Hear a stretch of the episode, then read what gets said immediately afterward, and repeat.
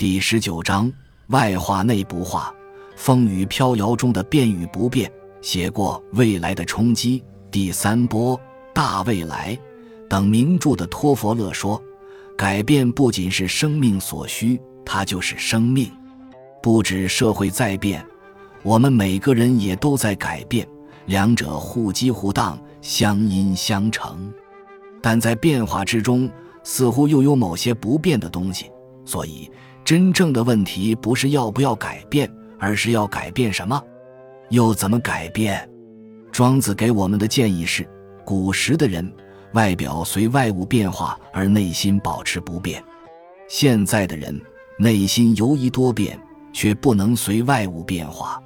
能随外物变化的人，内心有宁静不变的东西，他能安于变化，也能安于不变化，安然地顺应外在境物。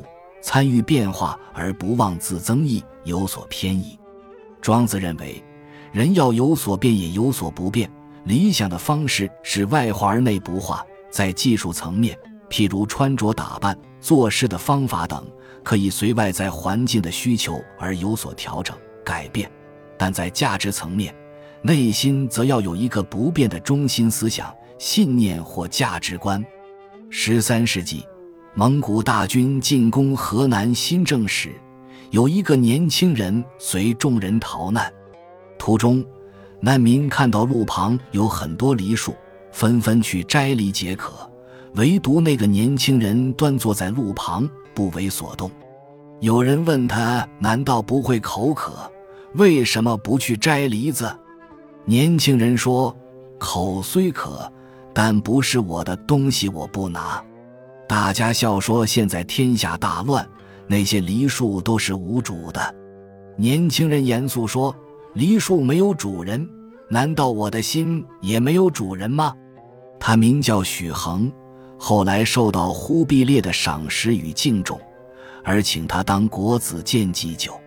许衡在宦海多年，武进武出官场，但始终坚持自己的原则，不受利诱，不为权屈。有元代魏征之称，许衡的表现就是外化而内不化。当天下大乱时，他跟着大家逃难，外化，但坚持不采违背其道德观的梨子，内不化。朝廷要他当官，他不拒绝，外化；但若绝违背其原则，就罢官求去，内不化。许衡的表现让人想起文天祥的诗句。事态便如翻覆雨，妾身原是分明月。他们两人其实是同一时代的人。忽必烈也很欣赏文天祥，也想重用他，但文天祥却坚持不投降，最后还以身殉国。相较之下，许衡似乎大节有亏。其实，许衡生活在金国管辖的河南，他的最大抱负是推广儒学。既然忽必烈也有意于此，他在元朝当官也就没什么不对。而文天祥是南宋的状元出身，在朝廷当官多年，他坚持做南宋的忠臣而以身殉国，这种内部化也是求仁得仁，在彰显他不变的价值观。